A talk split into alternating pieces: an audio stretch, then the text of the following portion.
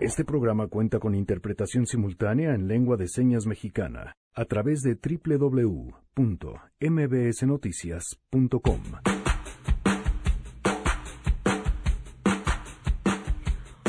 Ubicables, aunque se amparen en el anonimato. Este es el mensaje de Frida Guerrera que manda a quienes han estado, por supuesto, acosando mujeres y a ella en específico. Más adelante nos contará su experiencia. Mientras más lo, lo haga, eh, mientras más me ataquen, mientras más me amedrenten, mientras más me amenacen, voy a, a seguir gritando. Les tenemos una historia de éxito que compartir. Nos acompañará Claudia, cofundadora de Kitchen.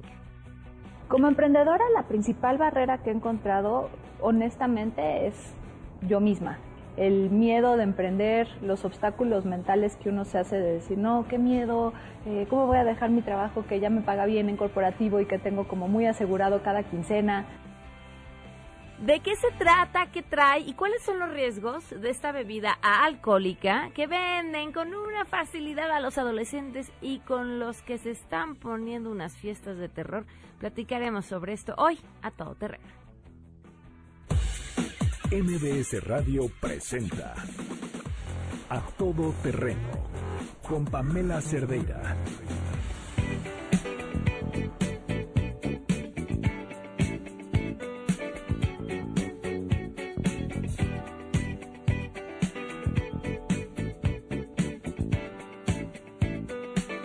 Janine, muy buenas tardes, ¿cómo estás? Hola Pam, muy buenas tardes, muy bien.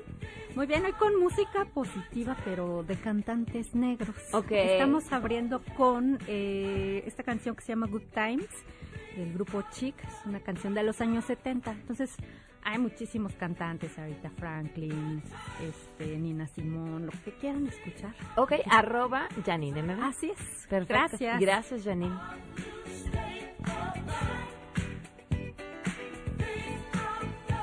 El teléfono en cabina 5166125, el número de WhatsApp 5533329585, a todoterreno arroba mbs.com y en Twitter, Facebook e Instagram me encuentran como Pam Cerdeira. Miguel González en interpretación de lengua de señas lo pueden encontrar en www.mbsnoticias.com. Bueno, pues por el arco del triunfo se pasaron en el Congreso de Baja California las quejas, los gritos, los sombrerazos por haber extendido el periodo del gobernador electo de dos a cinco años, que porque pues que dos años era muy poco, que pues no le iba a alcanzar, que hay un estudio que dice que el 72% de los baja californianos estaban de acuerdo en que se extendiera el mandato, que para qué molestar a la población con tanta elección, de verdad que es una lata ir a votar. Antonio Maya, corresponsal de MBS Noticias en Tijuana, tiene la información. Te escuchamos. Muy buenas tardes. Pamela, hola, ¿qué tal? Muy buenas tardes para ustedes ahí en el centro del país. Te comento que los legisladores locales sesionaron en privado la tarde de ayer en el municipio de Playas de Rosarito, en donde declararon la validez de la reforma constitucional que amplía la gobernatura de Jaime Bonilla Valdés de dos a cinco años. En medio de policías municipales y escoltas de los mismos diputados, realizaron dos sesiones extraordinarias. Una, para quitarle al PAN la Junta de Coordinación Política y rechazar el exhorto del Congreso Federal en el cual se les pedía rectificar su reforma y otra, para declarar su validez. De igual manera, te informo que la diputada panista Alfa Peñalosa salió prácticamente huyendo de la Casa Municipal de Rosarito ya que en los pasillos del inmueble había una gran cantidad de manifestantes. Escuchemos lo que dijo la legisladora. Esta es la declaratoria y fue en contra, con permiso. ¿Por qué se decidió realizar la sesión cerrada, violentando el artículo no sé, 59? Sinceramente, yo no sé, pertenezco a la mesa directiva. Pero como diputada podía haber dado la petición de que se abriera cuando la misma ley lo obliga. Bueno, ustedes me pidieron que votara en contra y así lo hice. Lo manifesté. Bueno, y varios diputados denunciaron ante los medios de comunicación que no fueron convocados para la realización de dicha sesión extraordinaria. Además, hoy por la mañana, una lona con la imagen de 10 de los 25 diputados fue colocada en un puente de una de las avenidas más transitadas de Tijuana. Esta lona, eh, Pamela, te comento que está firmada por la Coparmex de aquí de eh, Tijuana. Hasta aquí mi reporte desde Baja California. ¿Decía algo más la lona? Nada más eran las imágenes. Eh, nada, la lona decía eh, por traidores y colocaran la imagen de al menos 10 legisladores. Ok, muchísimas gracias. Pamela, hasta luego. Hasta, hasta luego, Antonio Maya, corresponsal de MBS Noticias en Tijuana. Y, y en otros temas, es que de verdad el día de hoy ha estado agitadísimo. Eh, la madre de Lozoya, detenida en Alemania, René Cruz, te escuchamos. Buenas tardes.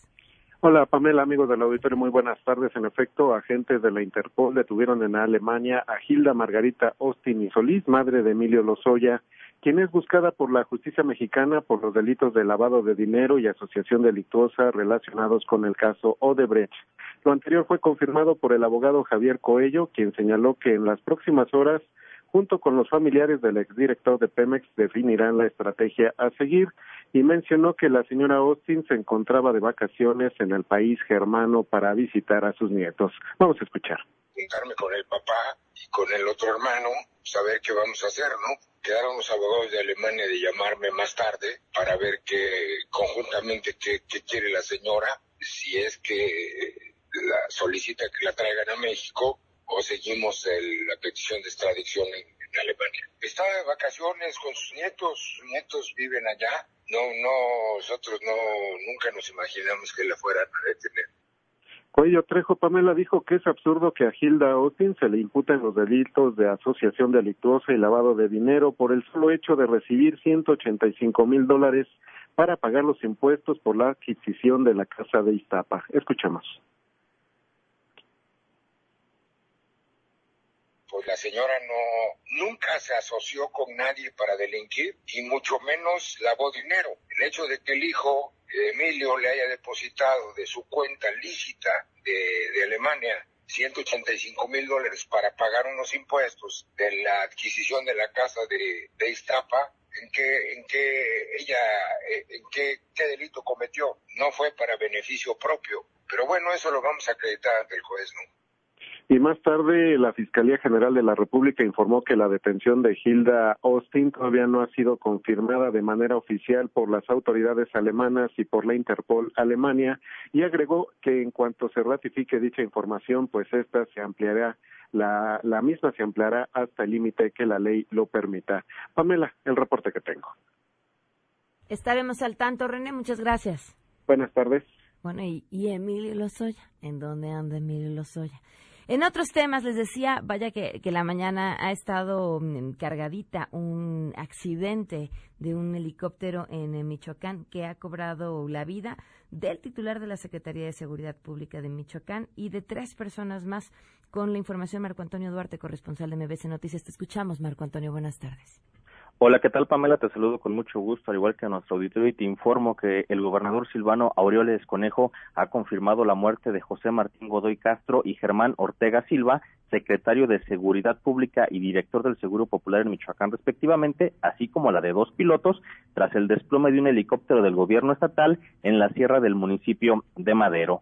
El área de servicios aéreos del Ejecutivo Michoacano reveló que la aeronave es marca Bell tipo 206 la cual despegó a las nueve de la mañana del helipuerto de Casa de Gobierno en la ciudad de Morelia para trasladar a los funcionarios al municipio de Huetamo, donde eh, esta mañana Silvano Aureoles encabezaba una gira de trabajo. De acuerdo con las primeras investigaciones, el helicóptero se desplomó cerca de un camino de terracería que une los poblados de San Juan y Rancho Grande, esto en una importante zona boscosa. Paramédicos y soldados a bordo de otros dos helicópteros han arribado a la zona para el rescate de los cuerpos de los dos funcionarios y los dos pilotos, así como para asegurar la zona a la espera de peritos forenses y personal de la Secretaría de Comunicaciones y Transportes. El gobernador Silvano Aureoles informó que el accidente se pudo derivar de las condiciones pero pidió esperar el dictamen eh, precisamente de la Fiscalía General de la República y de la SST. Finalmente, te informo que cabe mencionar que José Martín Godoy Castro era un perfil afín al gobierno del expresidente Enrique Peña Nieto, quien logró promoverlo en 2014 para asumir la Procuraduría General de Justicia de Michoacán o Fiscalía General del Estado ante el levantamiento de los civiles armados en los denominados grupos de autodefensa aquí en Michoacán. Godoy Castro permaneció durante los dos últimos años en el cargo, pero ya con Silvano Aureoles como gobernador, fue designado por este como secretario de Seguridad Pública. Pamela, este es mi reporte. Muchísimas gracias, muy buenas tardes. Muy buenas tardes. Tenemos buenas noticias. Vaya que nos surgían. ¿Qué mañana? Bueno, pues ya ahora tarde, ahora sí, ya, a poner las buenas sobre la mesa. Alex Marinical, bienvenido, ¿cómo estás? Muy bien, gracias por recibirme y saludos a toda la banda. Vienes en Super Señor, ¿cómo se nota que ya traes otros temas en Que tu ya crecí, ¿verdad? Que Ya ya, maduraste, que... no, no, no quiere ¿Tú decir que crees? antes no lo fueras. ¿Tú crees que ya maduré? Ojalá. No, pero sí te veo cambiado. Pues es que la paternidad, mira, ya. Eh, como sabrás, llevo un ratote haciendo stand-up comedy, Sí. arte de todo lo que he hecho, pero pues ahora llevo ocho, años, ocho años, ¿eh? Ocho meses de papá. Y pues se me hizo chido hablar de eso en el escenario como estando pero, ¿no? Sí, resulta comiquísima la paternidad, eh, sobre todo en las madrugadas. Sí, no, bueno. No, pero es que además, eh, eh, no sé si alguien de la audiencia se identificará, pero tuvimos como problemas para embarazarnos. Ok. Entonces, este, pasamos por procesos de fertilidad y que no funcionaron, por cierto. Cuando nos relajamos, funcionó. ¿Cuánto tiempo lo estuviste? Digo, ya que estamos en el chisme personal, pero bueno, es parte de tu espectáculo. ¿Cuánto tiempo lo estuviste intentando? Eh, como un año con tratamientos de hormonas y cosas así. Hasta in vitro hicimos y no funcionó. Pero eh, yo creo que el punto es que como que entre hombres nunca platicamos de eso. Ok. Ahora este, pues estoy haciendo un show que se llama Papá Luchón, que bueno, no es ningún nombre nuevo ni nada, pero se me hizo como chido, eh, ya que hablamos de política, que hice tantos años noticias como tú lo sabes, eh, hice mucha crítica, mucha crítica social, supercívicos y demás. Dije, a lo mejor está chido abordar otros temas. Eh, igual sigo teniendo el mismo humor medio ácido, pero pues hablo de mi experiencia personal y creo que es lo más valioso del stand-up comedy. ¿no? Oye, ¿y qué respuesta has tenido de otros papás? Pues ah, vamos arrancando, pero hasta ahora eh, la mini gira que estamos arrancando de Papá Luchón se han llenado todos los shows. Ok, no, bueno, y, muy este, bien. Y arrancó un podcast también que lo pueden buscar en Spotify. Pero es eso, o sea, como que abrir la conversación entre güeyes, entre señores, de qué es ser papá, este, de repente por ahí en, el- en la emisión, en la primera del podcast, hablaba de que muchas veces como que los doctores, porque es una industria y un mercado, te quieren orillar a cosas que no necesariamente son lo mejor. ¿Cómo ¿no? qué? Pues la, la par- mira, para empezar la cesárea, no sé si sepas, pero la estadística de cesárea en México Es enorme y no es lo ideal. O sea, países con más desarrollo como el Reino Unido, este, muchos países europeos, la mayoría de Estados Unidos, eh, lo obligatorio es parto natural. Pero aquí en México siempre es como, es que tuvo que ser cesárea. Y a la mera hora te agarran ahí en la sala. No, no quiero hablar mal de todos los ginecólogos, muchachos. No se me pongan locos. Pero la realidad es que sí pasa. O sea, te orillan ahí. ¿Por qué? Porque una cesárea, pues gastas más lana en el hospital. Es más sencillo para el doctor y, hay, y hay- em, bueno, dicen hay menos riesgo de cualquier cosa, incluido que lo saques en la madrugada de su casa. Exactamente. O sea, yo sé de casos de doctores que agendaron la cesárea porque el otro día se iban a esquiar. Claro. Y entonces, no sé, vamos, eh, aquí no es, no es aleccionar a nadie, pero siempre la información y la conversación siempre ayuda a que todos tengamos un mejor proceso. ¿Qué ha sido lo más difícil de ser papá? Lo más difícil de ser A ocho papá, meses. Eh, madurar, porque la realidad es que nunca maduré, o sea, tú me conoces ya de años y todas las cosas que he hecho son de, pues como de quejumbroso, de, de adolescente, de me valen madres, voy a opinar y voy a decir y voy a hacer. Ajá. Me ha funcionado y está muy bien, pero ya cuando tienes un bebé, maduras porque maduras, o sea, no hay de otra y de verdad todavía sigo en ese proceso y parte de mi terapia es subirlo al escenario. Ok. ¿no? O sea, pero lo más difícil es madurar. O sea, ahora sí, eh, nunca me organicé en mis gastos, por ejemplo. Un gran error, ¿no? Ahora que ya tienes muchas cosas que planear y que ya tienes que pensar en el futuro de alguien más. eh, híjole, eso es lo que más me ha costado. Eh, asimilar que ya eres un adulto, eres una persona responsable de un bebé. Porque finalmente cuando estás casado y convives con alguien más, pues te peleas y lo mandas al demonio. Pero un bebé y tu hijo ya es como, híjole, ya tienes que madurar. Y es lo que más me ha costado trabajo. Y ha sido difícil tomarle a este tema que sin duda es el, el, el cambio de juego para todo ser humano, ¿no? Sí. O sea, es lo que no te imaginaste, el tipo de amor que no conocías, los miedos que nunca pensaste tener. eh, Te cambia el mundo de color. completo. Muchísimo. ¿Tomar la distancia suficiente para poder sacar de estas situaciones de humor? Eh, pues mira, como toda la vida me he dedicado a hacer humor, digamos que tengo un trechito avanzado, pero a veces sí hay cosas que digo, híjole, ¿lo digo o no lo digo? Pero la regla de los comediantes, ¿no? O sea, lo que muchos comediantes de los que aprendí me decían es, si lo pensaste, dilo. Suéltalo en el escenario.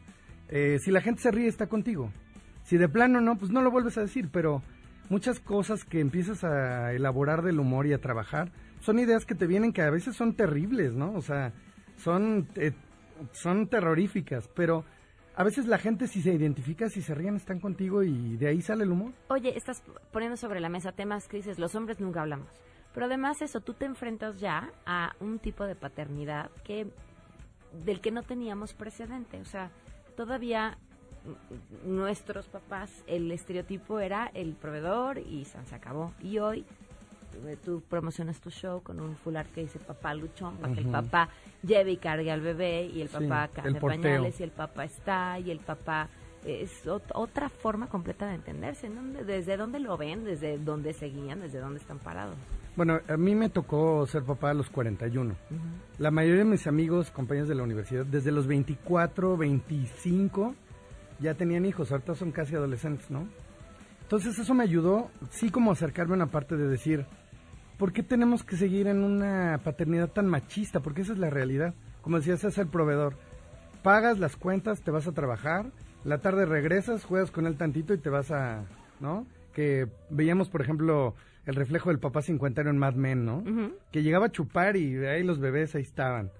Y este, y esto le dicen la nueva paternidad, me parece genial, o sea, no hay nada más maravilloso y más humano que sí, sigue siendo macho, esa es la realidad, y no me refiero a ser machista, sino sigue siendo un güey que le gusta echarse unas chelas, comprarse una guitarra, este, unos tenis porque eres un chaborruco, escuchar ACDC, no sé, lo que quieras, sigue siendo ese güey, pero pero más sigo siendo ese güey, sigo siendo ese güey. Sigue siendo ese machín. Ajá. Pero te sensibiliza mucho, e incluso creo que para la vida marital es mucho más funcional esta paternidad tan cercana. Okay. No, yo creo que a, mí me ha funcionado. Otra de las cosas es el sexo después del, del, parto. Es como, yo digo, nunca había tenido sexo con la mamá de nadie. ¿No? Pero, pero esa es la cosa, o sea, son este tipo de cosas que como que la conversación de mamás está súper abierta y los pañales y eh, hay, hay revistas de mamás y entre mujeres se habla mucho y entre hombres como que no es como que llegues a ver el, el Super Bowl y digas, güey, no me puedo reproducir, pásame una chela. No, hasta tus tíos te cotorrean así de, oye, ¿y los sobrinos dónde están? ¿no? Entonces, como que es una conversación que especialmente en México, claro. está todavía como muy en pañales, literalmente, valga la redundancia y la metáfora. Eh, y creo que está chido, o sea, a mí nada más se me hizo chido que está bueno platicarlo, hacer un show de esto, a mí me divierte, la gente se divierte y este y a mí me ha enriquecido montones, o sea, de verdad. Recuérdanos, ¿en dónde estás? ¿A qué hora? ¿Qué días? Eh, bueno, eh, tenemos varias fechas, hemos estado ahí por la República, estuvimos en Monterrey, San Juan del Río, vamos a estar en Querétaro, pero la que tenemos este sábado en la Ciudad de México es la que está más cerca. Vamos a estar en esto que se llama el Comedy Club, que es de ser el Imperial, los que sean rockeros de corazón y que alguna vez hayan ido. Estaba allí en Álvaro Obregón, ahora se llama el Comedy Club, ahora es un club de comedia, lo cual es increíble que también para fines de la libertad de expresión y el contenido, el stand-up creo que ha apoyado mucho. Ahora ya nos podemos burlar de que agarraron a la mamá de los Soya, está perfecto. este, y no porque nos dé gusto, bueno, sí nos da un poquito de gusto, la verdad. Pero este, podemos hacer ya chistes de eso. Hace 15 años o 10 era medio impensable, ¿no? Claro, claro. Entonces el stand-up ha colaborado, qué bueno que haya más espacios. Y vamos a estar en este, el Comedy Club, que lo pueden seguir en Twitter, eh, arroba el Comedy Club MX, me parece. Ok. Eh, a mí como ese güey, E-S-E-W-E-Y. Okay. Y vamos a estar este sábado a las 9 de la noche. Ok. Vienen un par de comediantes colombianos que invité porque vienen de visita. Fíjate qué curioso que ahora comediantes de toda Latinoamérica buscan a México como el puerto para crecer su comedia hispana hacia otros lugares. O sea, vienen de Venezuela, de Argentina, de Colombia. Y vienen dos comediantes colombianos que me van a acompañar de invitados, como una salsita ahí. Este, pero bueno, ahí están los boletos en Boletia. Si ponen en Google Papá Luchón Boletia, no hay pierde. Ajá. Y si me siguen en las redes, ahí está. Y ahí nos juntamos, cotorreamos y creo que es un show que puede enriquecer muchísimo a la nueva paternidad. Pues muy bien, mucho éxito. Gracias, Pam, de verdad. Gracias a toda la banda de MBS. Les mando un saludo de parte de Alex Marín y Cal, ese güey. Y nos vemos por ahí el sábado. Va, ahora Gracias. Vamos a una pausa y volvemos. Gracias, Pam. Regresamos a todo terreno. A todo terreno con Pamela Cerdeira. Continuamos. Feminicidio en México con Frida Guerrera. No las dejamos invisibles. A todo terreno 12 con 26. Frida, ¿cómo estás? Buenas tardes. Hola, Pam, buenas tardes. Pues bien. Qué bueno, Por lo pronto, entre bien. comillas, ¿qué ha pasado? Pues mira, eh, creo que, que pasaron cosas buenas este lunes pasado. Eh, uno de mis agresores del año 2017, que por medio de mi canal de YouTube envió amenazas y bueno comentarios bastante denigrantes, eh, fue ubicado después de un año de inactividad. La fiscalía ya con una nueva MP, la FEADLE, y con un nuevo fiscal, eh, pues retomaron el, el, tema de la carpeta y pues reinició con las investigaciones y afortunadamente ayudó un poco lo que ya les habíamos nosotros dado desde el 2017 que inició esto, esto fue en mayo del 2017 y, y pues bueno, ya el lunes tuvimos una audiencia inicial, ¿Tuvo que presentarse este sujeto? se presentó, así es, Ok, ¿y qué pasó? este, y bueno, lo vincularon a proceso. Eh, la medida cautelar que se otorgó para él no fue la prisión preventiva, se solicitó que firme una vez al mes en la instancia federal que le corresponde en el estado donde se encuentra, porque no es no está cercano a la ciudad ¿De dónde es él? de Puebla. Ok. Este, y también no puede acercarse por ningún medio ni a mí ni a los testigos de que pues se van a estar utilizando con este tema. Son dos meses de, perdón, par- ¿Las amenazas de este sujeto surgen por un caso en específico? En ese momento fue la primer como campaña de, de, de amenazas de muerte que tuvimos digitalmente, que se da por a raíz, yo supongo, del feminicidio de Karen Alvarado Mozo y del asesinato de su hermano, luego de que se detuvo al, al presunto que ahora ya está sentenciado a cinco años. Y bueno, se dio una como una campaña desde marzo de ese año justo después de que lo detienen a él, pero este sujeto, te comento Pam, está ligado a otros ataques. De hecho, en octubre del 2017 a mí me ubica una la comandante de unidad de género de, del estado de Puebla para notificarme que él estaba pues ya ubicado y, y que era por un tema similar en el estado de Puebla que requerían que nosotros nos presentáramos. En ese momento le hicimos saber al Ministerio Público que estaba llevando la carpeta y pues no, no hubo respuesta. Justo fue con todo este tema del, reciente temblor en aquel momento. Y, y pues bueno, no se concretó que se hiciera la colaboración para que nosotros acudiéramos a reforzar esta otra amenaza a esta compañera en Puebla pero también sabemos que ha tenido otros otros muchos mensajes en contra de defensoras y periodistas que se dedican al tema de la defensa de mujeres. Y, y pues afortunadamente en nuestro caso Pam se logró judicializar la carpeta y se logró vincular a proceso a Saif N que es como él se se, identificaba. L- Frida, eh, trato de entender, porque cuando hablamos de ataques a través de redes sociales amenazas de muerte, este sujeto, ¿por qué lo hacía? ¿O estaba vinculado con alguno de los detenidos? ¿O, o simplemente le parecía simpático dedicarse a amenazar mujeres en línea? Sí, simplemente todo indica que le parecía simpático hacer estas estos comentarios, eh, comentarios altamente llenos de violencia eh, sexual, de violencia psicológica, porque sí, de, de hecho hubo un momento eh, durante la eh, la pues el proceso de este de esta primera audiencia que su abogado privado, dos abogados privados que lo acompañaban, al momento ya de argumentar ellos el por qué no querían que se le vinculara proceso, empieza la revictimización, a dar detalles de lo que en un espacio privado yo le pues le hice saber a, a un perito en psicología, eh, queriendo como minimizar el, la situación de que el daño psicológico, porque eso fue lo que arrojó el psicodiagnóstico, que yo tenía era por todo lo que me estaba pasando desde marzo del 2017, lo que me había pasado en Oaxaca antes, y que además de todo era imposible, y ya en un tono de burla,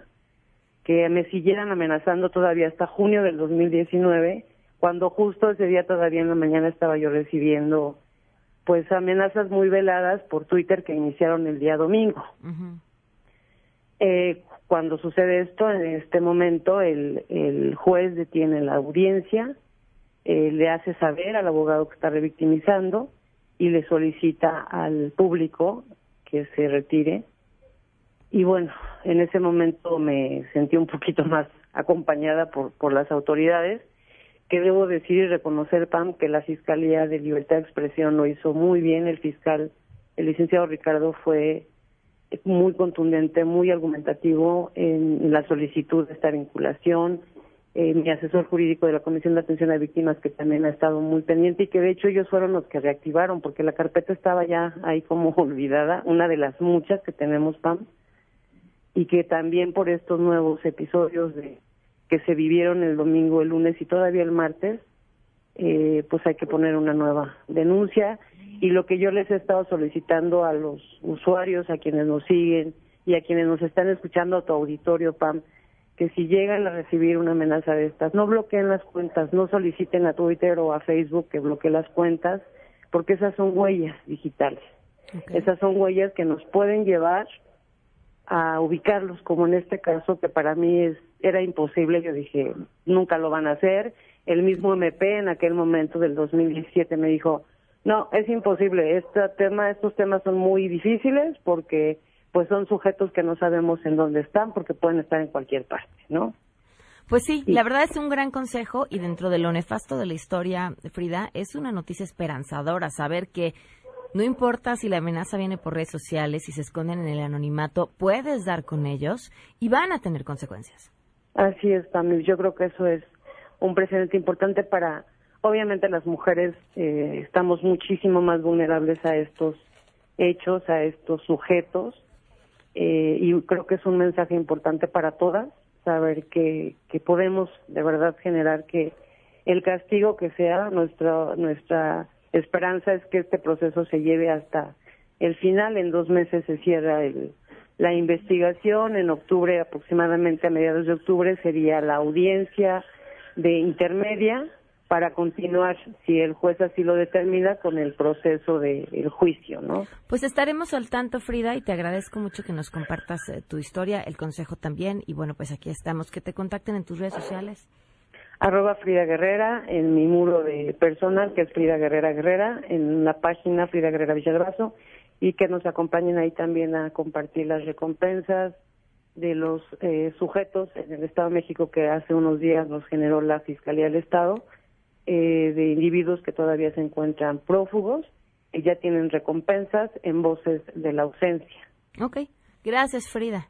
Gracias a ti, Pam. Muy buenas tardes. Dos y con treinta y cinco. Y en, en otra historia, eh, pues también de terror. Hace un par de días, Monse, de 31 años, toma un taxi para llegar a su trabajo y no llega a su trabajo. En el camino, el taxista que iba a llevarla decidió cambiar de ruta. La historia eh, nos la comparte hoy una pariente de Monse. ¿Cómo estás? Buenas tardes. Gracias por tu testimonio. Hola, buenas tardes. Cuéntanos, ¿qué fue lo que pasó una vez que Monse se subió al taxi? Eh, pues únicamente la información que nosotros tenemos es que al subir este le empiezan a despojar de sus cosas, bajan las, los botones del, del taxi y este pues en su pensamiento era el, a lo mejor me van a secuestrar. En la desesperación, pues ella ve una oportunidad, abre la, la puerta y se lanza. Desafortunadamente, las autoridades, pues, te dicen, no, aquí no hay intentos de, o a lo mejor pudo pasar esto. Ellos es, ah, bueno, te robaron, pues es por robo, ¿no? O si hay una llamada, entonces sí es secuestro. Entonces, ahorita en realidad nosotros tenemos que estar esperando eh, no, no, en realidad no se puede manejar ninguna otra información, puesto que podemos entorpecer la investigación. Entonces, ahorita hasta que ella esté bien, que su estado de salud todavía es delicado. Eso es importante. ¿Cómo está? ¿Qué fue lo que le sucedió tras aventarse al taxi? Eh, la información que tienen todos, una fractura craneoencefálica. Su estado es, es delicado, es estable, pero es delicado no la podemos estar presionando, no podemos estarle preguntando, oye, ¿qué pasó? ¿Qué pasó? ¿Qué pasó? Porque también se aturde. Es entendible que ella ahorita necesite mucho reposo, que que tenga que, poner sus, ideas en orden eh, y recordar obviamente pues te ocasiona te ocasiona miedo te ocasiona te ocasiona muchas cosas eh, fue un momento que no es grato para nadie que yo creo que cualquier mujer pues imagínate o sea ella tuvo a lo mejor la, la fuerza de aventarse pero cuántas mujeres no, no se han quedado quietas se quedan con el miedo y las aterroriza y no pueden hacer nada entonces por gracia de Dios ella está bien ahorita, ¿no? Dentro de lo que cabe está bien. Nada más ahorita necesitamos esperar su evolución, que pues, pues ver que, que su estado de salud sea, este, se recupere y pueda declarar la, la, que pueda hacer su declaración formal, ¿no? Para que le puedan dar seguimiento. Yo escuchaba en la mañana una noticia donde decían es que ya tenemos las placas, a ver si lo encontramos. Y otro donde dice este, pues es que sí, este, ya están las placas, pero pues este como siempre se les da carpetazo. Pues yo creo que ya no estamos en esta época de dar carpetazos. O sea, hoy fue ella, mi prima ahorita está en el hospital. Y el este tipo está afuera, sea, vagando, quizás agarrando a otra persona, quizás este dañando a otra gente. O sea, y no es, no es posible que él esté tan tranquilo en la calle y, mientras ella ahorita o sea, te destrozan la vida pues imagínate la, la falta de confianza, que todo te, te, dan por todos lados. Hay miedo de tomar un taxi y dices, bueno, no todos son iguales, sí, pero desafortunadamente personas como este tipo, o sea, dañan, te dañan en, en todo, en todas las, las emociones, en toda la seguridad, en todo te dañan.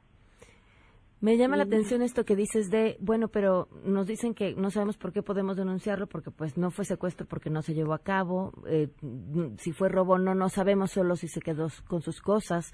Eh, ¿qué, ¿Qué es lo que les han dicho las autoridades y sobre qué lo van a perseguir? No podemos pedir, pero lo mismo, esa información es información que solamente ellos pueden ahorita manejar. Ok. No, este, todavía no hay ahorita en realidad una, una, declaración formal hasta que ella la haga. Este, de otra manera nosotros no podemos, no podemos manejar ninguna otra información porque vamos a entorpecer la toda lo que es este investigación. La, investigación. Entonces, por lo mismo te digo, nosotros no podemos manejar más, más información de la que, de la únicamente de lo que ha salido, ¿no? Eh, su estado de salud es estable, está delicada, pero está estable, gracias a Dios está evolucionando. Este, pues dentro de lo que cabe, pues tratamos de, agilizar esto, ¿no? Y esperamos en Dios y, y de verdad que, el día de hoy sí, sí le den una, o sea, que, que más bien no nada más el día de hoy, sino que sí den un seguimiento real, que no lo dejen como un carpetazo más, el, el ah, es que pasó, pero no lo encontramos ah, es que se encontró el taxi, pero este ya no ya estaba vacío y no estaba registrado. Mm. ¿Por qué es lo que pasa? Exacto. pues le daremos seguimiento para que eso no pase. te, agradezco mucho tu testimonio. Hasta luego. Hasta luego. Damos una pausa y continuamos. Regresamos a todo terreno. A todo terreno con Pamela Cerdeira. Continuamos.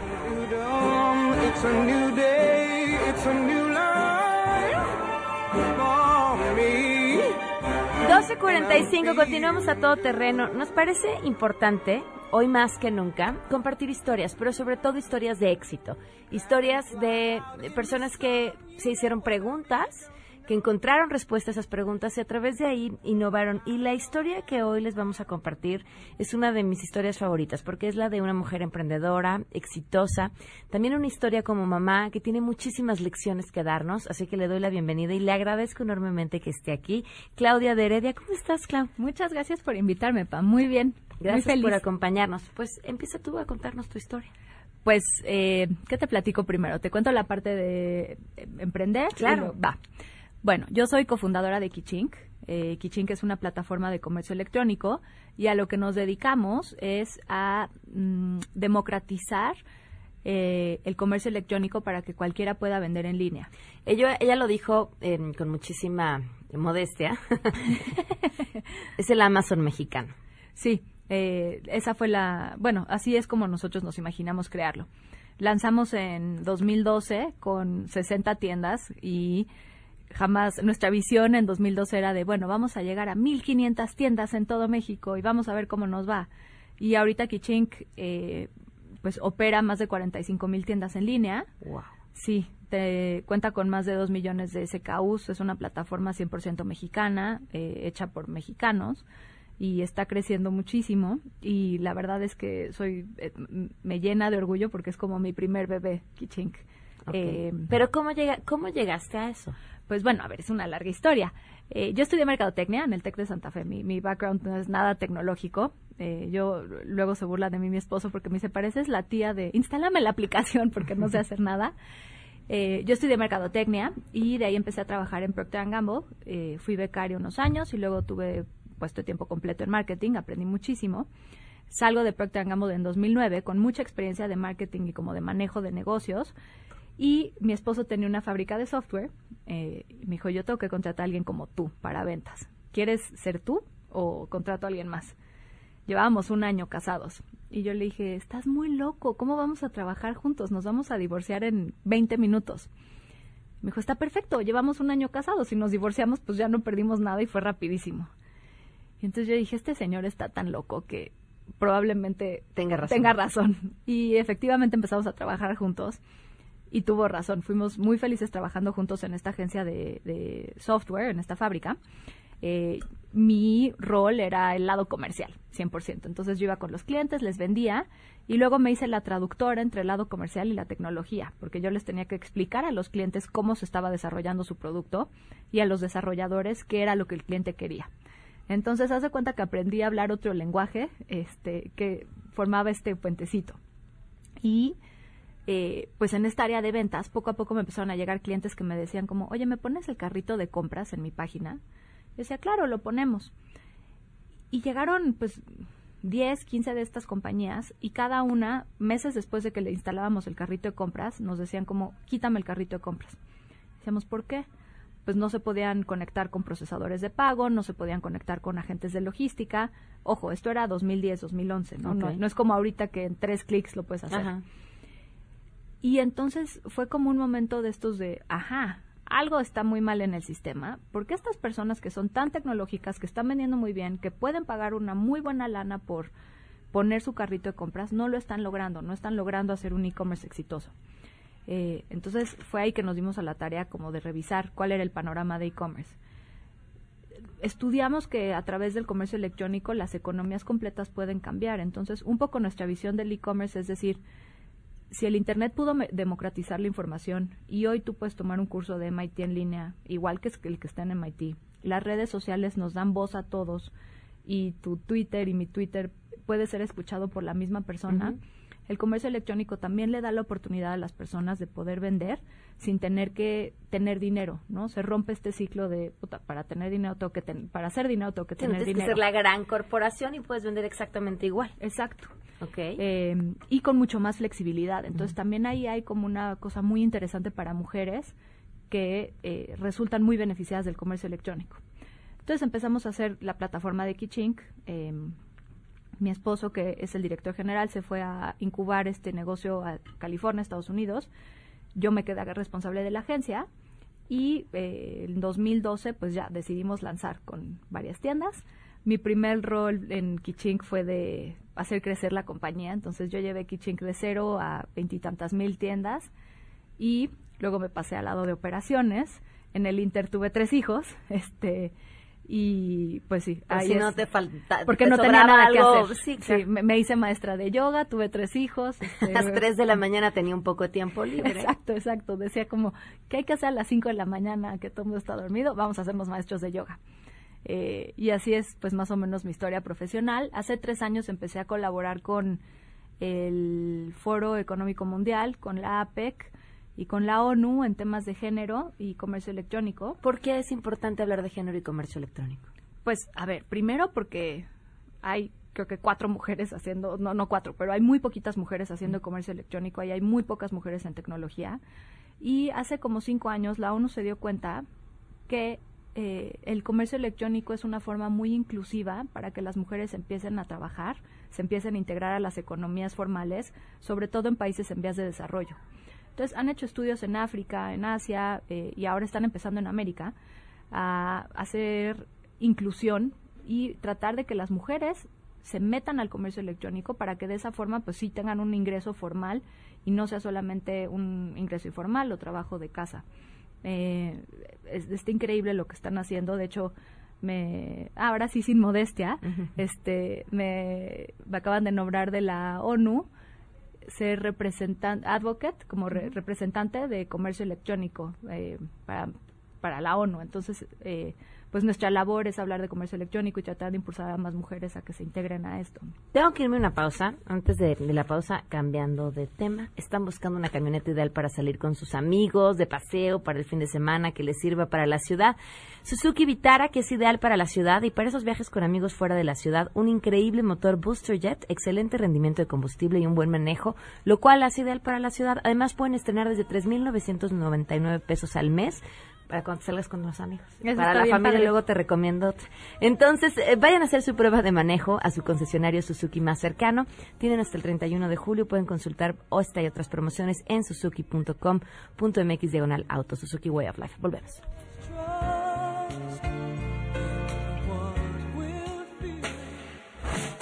Regresamos a todo terreno.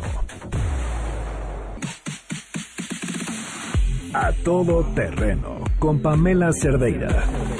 Continuamos. Seguimos platicando con Claudia, cofundadora de Kichink, nos está platicando su proceso. En un par de meses va a recibir este reconocimiento, este nombramiento por parte de la ONU. Muchas felicidades. Muchas gracias. Y, y, ahora estás trabajando en otro proyecto, cuéntanos. Sí, estoy trabajando, bueno, en varias cosas, pero uno de los proyectos que realmente me apasionan y es como mi proyecto legado, es, estamos desarrollando un programa de certificación para empresas en cuestión de equidad.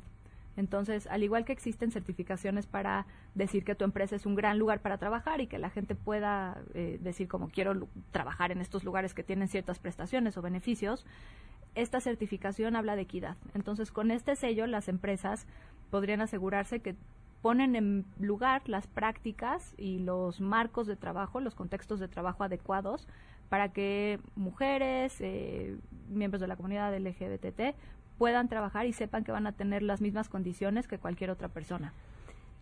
Si alguien que nos está escuchando quiere emprender o dice, ah, hago pasteles, puedo venderlos en línea, o, ¿qué, ¿qué consejo les darías? Pues primero que se atrevan, eh, es increíble ser emprendedor. Y la segunda es que empiecen a desarrollar eh, una piel muy gruesa y un ojo para los criticismos, para las críticas. Lo más fácil cuando yo he ido con mentores o con, mm, sí, gente que quiere algún consejo, es que te digan que no, que todo está mal, que estás loco, que no lo vas a lograr.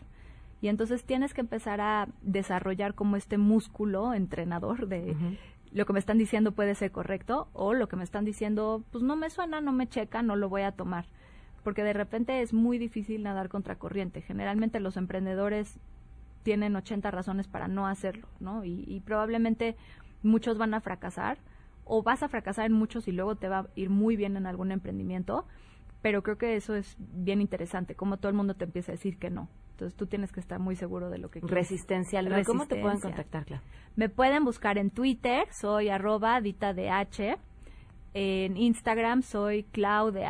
Ok, muchas gracias. Muchas gracias. gracias por compartirnos tu historia. Antes de que llegue Sheila, por si tienen problemas de dinero, resuélvanlos antes de emprender, por favor.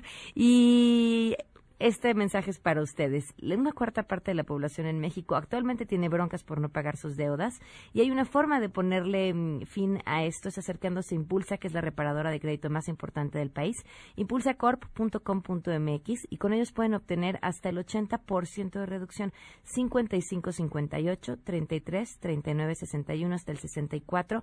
Ellos les dan asesoría se encargan de manejar su deuda, se encargan de atender todas esas molestas llamadas de cobranza y lo mejor, pues van a empezar a dormir tranquilos. Impulsacorp.com.mx y el número 5558 33 39 61 al 64. Y de esto se hablará en las próximas horas. A todo terreno Sheila, buenas tardes. ¿Qué se está cocinando? Hola, Pam. Buenas tardes a ti. Pues mucha información hoy. Hace apenas unos segundos se da a conocer que un juez concedió una suspensión definitiva a Emilio Lozoya contra la orden de aprehensión por el caso de Odebrecht. Importante señalar que esto se da apenas unas horas después que se da a conocer la detención de su madre en Alemania por parte de la Interpol. Y bueno, en otro caso también la Corte desechó ya las controversias que presentaron los municipios de Tijuana y Mexicali contra el- la, la aprobación que se dio en el Congreso por el mandato a cinco años de Jaime Morella. Uy, bueno. Estaremos atentos. Gracias, Sheila. Nos vamos. Se quedan en mesa para todos.